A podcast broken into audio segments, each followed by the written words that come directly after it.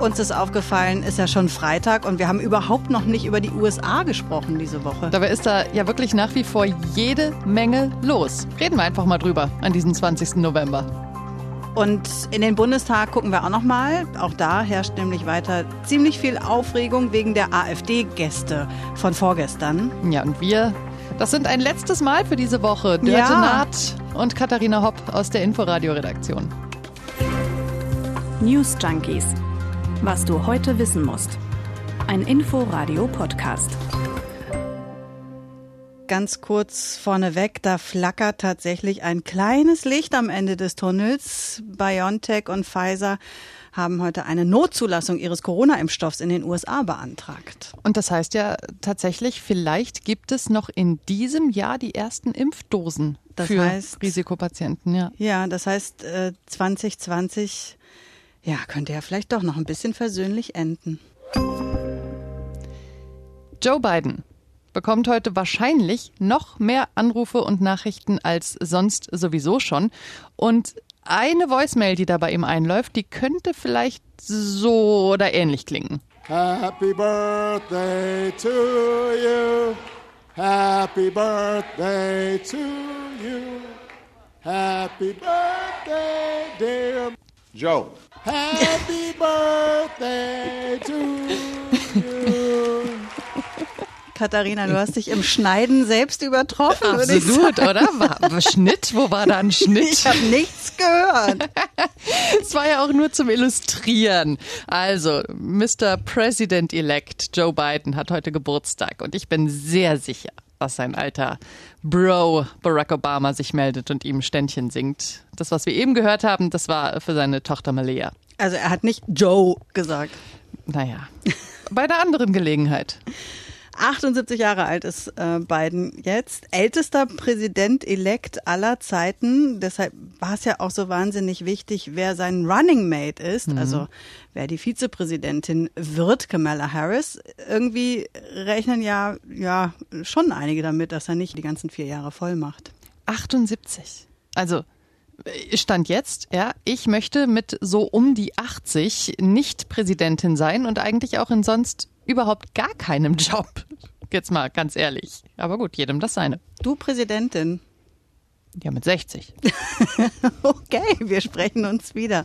Aber jetzt muss es ja überhaupt erstmal losgehen mit Bidens Präsidentschaft. Gut zwei Wochen sind jetzt mittlerweile vergangen seit der Wahl und äh, wir haben uns mal angeguckt, welche Entwicklungen es jetzt in dieser Woche gegeben hat da. Ich würde sagen, wir fangen an mit dem Wahlergebnis. Im Bundesstaat Georgia wurde ja nochmal ausgezählt, also alles schön von Hand nachgezählt. Und ja, tatsächlich gibt's jetzt rund 1700 Stimmen mehr für Trump. Ändert aber nichts dran. Das Ergebnis steht, Biden hat den Bundesstaat gewonnen. Und die Prüfer haben auch keine Anzeichen für systematischen Betrug gefunden. Und um diese 1700 Stimmen mal einzuordnen, weil klingt ja gar nicht so wenig, aber es wurden insgesamt rund 5 Millionen Stimmzettel in Georgia abgegeben. Biden hat gut 12.000 Stimmen mehr bekommen als Trump. Also so viel war es dann von der Abweichung her doch nicht. Das ist die eine Seite. Die andere Seite ist, dass Trump ja weiter überhaupt nicht gewillt ist, den Wahlsieg anzuerkennen, obwohl es gab zumindest letztes Wochenende eine Diskussion über einen seiner Tweets, der ja zumindest mal angefangen hatte mit den Worten He won, also er, Joe Biden, hat gewonnen. Ja, aber weiter ging es ja dann mit diesem Zusatz, weil er die mal manipuliert hat. Und dann kamen auch noch so ganz schnell ein paar andere Tweets hinterher, weil irgendwie ist ihm dann ja offenbar auch aufgefallen, dass man das als Eingeständnis werten könnte, wenigstens als kleines. Als, ja, als kleines. An einer anderen Stelle, da wäre ihm auch fast was rausgerutscht, als er nämlich sagte, dass seine Regierung auf keinen Fall einen Lockdown verhängen würde. Die USA ja weiter weltweit am stärksten betroffen von der Corona-Pandemie. Also seine Regierung verhängt keinen Lockdown, aber vielleicht ja die. Und dann denkt man dann, er sagt die nächste Regierung, aber dann biegt er so gerade noch ab. Hier. Ideally, we won't go to a lockdown. I will not go. This administration will not be going to a lockdown. Hopefully, the the uh, whatever happens in the future, who knows which administration it will be? I guess time will tell. But uh, I can tell you, this administration will not go to a lockdown. Was auch immer die Zukunft bringt, wer weiß es schon, ne? Que sera? könnte man sich ja jetzt dran festhalten, dass er vielleicht selbst doch nicht so richtig daran glaubt, dass er die Wahl gewonnen hätte und nur noch ein bisschen stunk machen will. Aber nee, irgendwie sieht es doch anders aus. Ja, nach wie vor laufen Klagen in den einzelnen Bundesstaaten. Allein gestern verlor die Trump-Seite allerdings Verfahren in Georgia, Pennsylvania und in Arizona. Mehr als 30 Niederlagen haben Trump und seine Anwälte bis jetzt schon einstecken müssen. Ja, und trotzdem halten sie ja weiter an den Behauptungen fest, ne? die Wahl sei manipuliert worden. Bis hin zu dem Vorwurf der Anwälte, äh, dass die in den USA verwendeten Wahlsysteme in Venezuela geschaffen worden seien auf Anweisung von Ex-Präsident Hugo Chavez, weil der wiederum sicherstellen wollte, dass er auch auf jeden Fall wiedergewählt wird. Oh Gott. Ist da noch irgendjemand mitgekommen? Nee. Hugo Chavez übrigens seit 2013 schon tot. Ähm, Fakt ist, so hat es die Nachrichtenagentur AP recherchiert, dass der Hersteller dieser äh, Wahl, ähm, dieser Wahlcomputer keine Verbindung nach Venezuela hat und auch mit anderen Softwareherstellern der Wahlsysteme nicht in Verbindung steht. Die Software hat auch keine Stimmen von Trump zu Stimmen für Biden umgewandelt und die zuständige US-Bundesbehörde hat das auch bestätigt. Und die Wahlbehörden betonen auch immer wieder, dass es für jede abgegebene Stimme auch einen Papierbeleg gibt. Wenn wir jetzt eben schon mal bei den ganzen Lügen, ja, wir können sie Lügen nennen, waren und bei bizarren Auftritten von Anwälten, dann müssen wir wohl auch noch mal über Rudy Giuliani reden, ha? Ja, ey, also diese Bilder heute. Das ist irgendwie ein bisschen symbolisch fast, ne? Da läuft dem beim Schwitzen die Haarfarbe in braunen Streifen übers Gesicht. Ja, das Netz feiert. Der Lack geht ab, habe ich gelesen. Giuliani Leaks. Oh. Sieht aber auch echt übel aus. Ja, und währenddessen erzählt er mit weit aufgerissenen Augen von einer Verschwörung mal wieder, dass es einen ausgeklügelten Plan gab, um äh, Trump den Sieg zu stehlen. Die äh, Chavez-Story, die du da eben erzählt hast, die auch unter anderem. My goodness, what do we have to do to get you to give our people the truth? Ja, The Truth, die Wahrheit. Beweise wären vielleicht nicht schlecht. Die gibt's nämlich nach wie vor nicht. Und der Mann war früher ja mal Staatsanwalt. Also ich stehe da überhaupt nicht drauf und so wie ich dich kenne, du auch nicht. Nee. Wenn man sich ständig über Trump und sein Gefolge lustig macht. Nee, nee, nee, das ist ja auch nicht unsere Aufgabe. Eigentlich müssen wir ja neutral berichten, ne? Genau, aber es ist doch wirklich zunehmend schwierig. Also wenn man jetzt gerade zum Beispiel überall liest, Spiegel beispielsweise, Giuliani hat sich in den letzten Jahren vom berühmtesten Bürgermeister der Welt zur Witzfigur runtergearbeitet, dann kann man das ja nicht so ganz komplett von der Hand weisen. Nee, nicht ganz komplett. Und ich meine, die Bilder sprechen ja auch tatsächlich so ein bisschen für sich, aber darin sehen jetzt viele Experten echt eine große Gefahr. Ähm, Chris Krebs zum Beispiel, der ja für die Sicherheit der Wahl zuständig war und gerade erst von Trump gefeuert wurde, der hat getwittert, dass diese Pressekonferenz die gefährlichsten ein Dreiviertelstunden Fernsehen in der US-Geschichte waren, ja live und in voller Länge übertragen von Fox News weil dieser Name Rudy Giuliani, weil der so viel Gewicht hat. Also ich meine, der 9-11-Bürgermeister, der New York damals am Laufen gehalten hat, ist es deshalb? Ja, dem glauben einfach viele und deshalb ist das ja wirklich nicht ganz ohne, dass er so aktiv an diesen Mythen mitstrickt. Lügen, wie du ja eben zu Recht mhm. gesagt hast. Ja, aber diese Taktik fällt ja zumindest bei Trump-Anhängern durchaus auf fruchtbaren Boden. Trump is our president! Trump is our president! Ja, die äh, sagen, Trump ist our president. Trump ist unser Präsident. Das war auf der Demonstration letztes Wochenende in Washington. Da hat unsere Korrespondentin zum Beispiel Greg getroffen, ein 43 Jahre alter Mann, der einfach nicht glaubt, was die Medien berichten. I doubt it. I have to say he probably got about 60 million votes. There was no way that he went over Donald Trump. Donald Trump has way too much support. 60 Millionen haben für Joe Biden gestimmt, sagt er. Faktcheck. Es waren über 72 Millionen, so viele Stimmen wie noch nie ein US-Präsident bekommen hat. Es gab jetzt eine Umfrage von der Universität Monmouth, dass 77 Prozent der Trump-Anhänger glauben, dass Joe Biden durch Betrug gewonnen habe.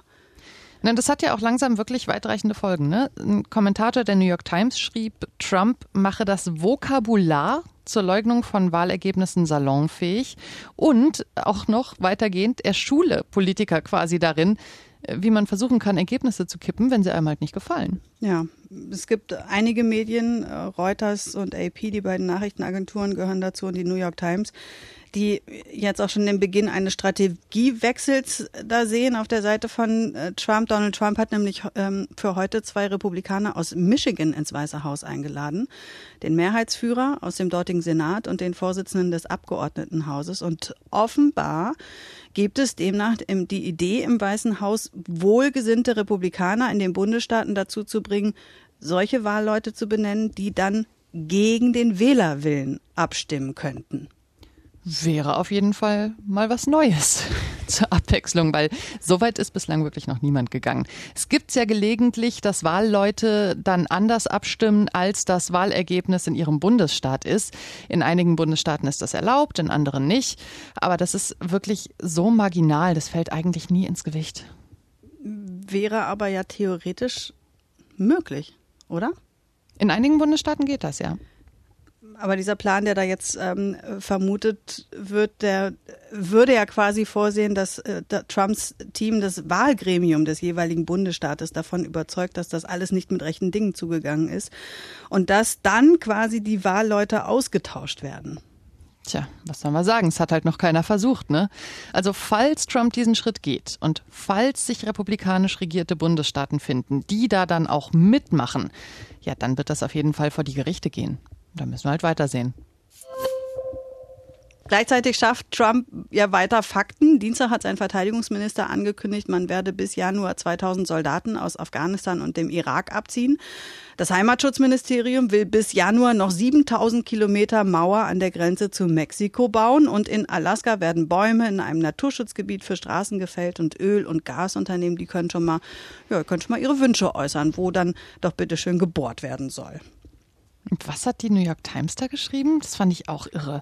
Trump soll mit der Idee gespielt haben, mal noch eben schnell den Iran anzugreifen? Also zumindest sei das im Weißen Haus in der letzten Woche besprochen worden? Ja. Was soll man dazu sagen? Soll er mal lieber Golf spielen? Sag mal, können wir diesen äh, Trump-Ton von vorhin nochmal hören gerade? Ja, klar. Ideally, we won't go to a lockdown. I will not go. This administration will not be going to a lockdown. Hopefully, the the uh, whatever happens in the future, who knows which administration will be? I guess time will tell. But uh, I can tell you, this administration will not go to a lockdown. Also kein Lockdown unter Trump. Wir haben es verstanden und wir können ja seine Hoffnungen quasi bestätigen. Biden hat schon gesagt, unter seiner Führung wird es auch keinen landesweiten Lock- oder Shutdown geben. Das sei nämlich eigentlich eher kontraproduktiv und außerdem sei auch das Geschehen in den 50 Bundesstaaten viel zu unterschiedlich dafür.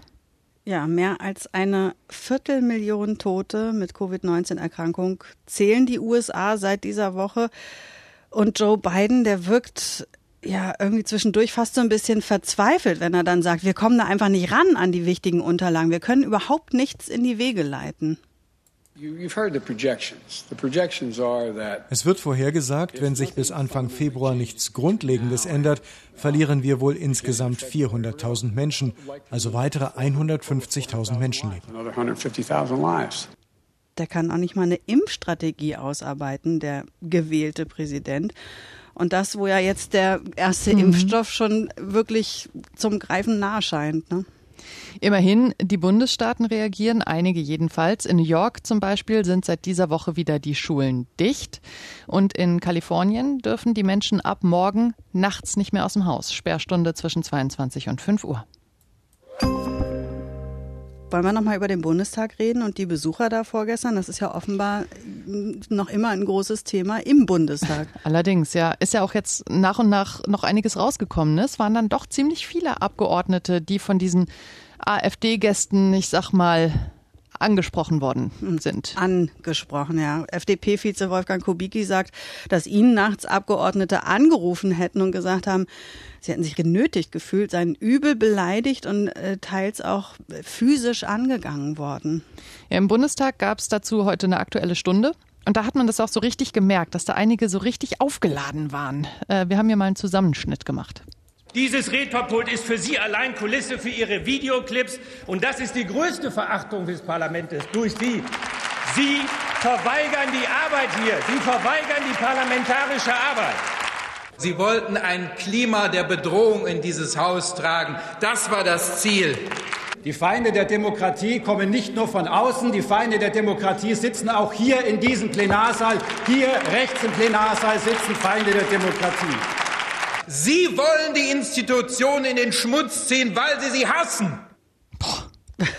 Das ist starker Tobak, ne? Ja wenn man das so zusammenschneidet auf diese wütenden Äußerungen. Für die AfD hat sich Fraktionsführer Alexander Gauland zu Wort gemeldet und sich als Fraktionschef entschuldigt. Glaubt ihm aber halt keiner aus den anderen Fraktionen. Ne? Wir haben es ja eben gehört. Große Einigkeit.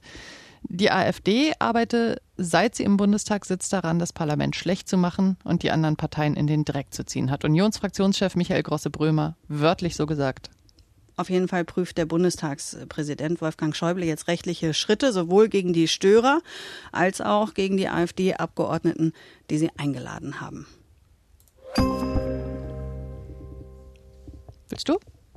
Ja, wir haben Post gekriegt, also Mails. Vielen Dank an alle, die uns da geschrieben haben. Da war Lob dabei, aber auch kritische Bemerkungen. Hm, Birte zum Beispiel, die hat uns eine sehr lange Mail geschrieben und da stand unter anderem drin, dass sie sich mehr kritischen Dialog wünscht, also sowohl zu den Corona-Maßnahmen als auch zu den Zahlen und hat uns sehr viele Anregungen geschrieben, womit wir uns nochmal genauer beschäftigen könnten. Ja, vielen Dank dafür. Ähm, ein Punkt, über den wahrscheinlich jeder auch immer mal wieder zu Hause diskutiert, die Gerechtigkeitsfrage bei den Corona-Entscheidungen, warum es nicht okay ist, enge Freunde im Ausland im Risikogebiet zu besuchen, man aber hier in Berlin sich eng an eng in die U-Bahn quetscht, schreibt sie zum Beispiel kann bestimmt jeder für sich auch sofort noch bis ins Unendliche weiterführen. Warum sind die Theater zu, aber die Autohäuser auf? Warum spielt die Fußball-Bundesliga? Warum wird einem unterstellt, dass man nach 11 Uhr abends beim Biertrinken keinen Abstand mehr halten kann?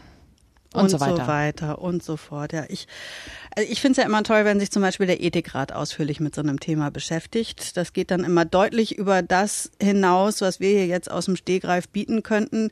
Das wäre wahrscheinlich so ein bisschen Stammtischniveau, ja, oder? Ja, also, weil wir sind keine Soziologinnen, arbeiten nicht als Psychologinnen, also ähm, doch, das ist schon immer ganz gut, wenn da mal Expertinnen und Experten so ein bisschen differenzierter das Ganze einordnen können. Ein bisschen fundierter darüber dann, reden können. Und dann reden wir da auch sehr gerne drüber und das, ordnen das ein. Das machen wir auf jeden Fall. Auf jeden Fall vielen Dank für diese lange differenzierte Mail. Ihr seht, wir lesen das, also schreibt uns gerne. Newsjunkies at inforadio.de ist die Adresse für Feedback, gerne Lob, gerne auch Kritik.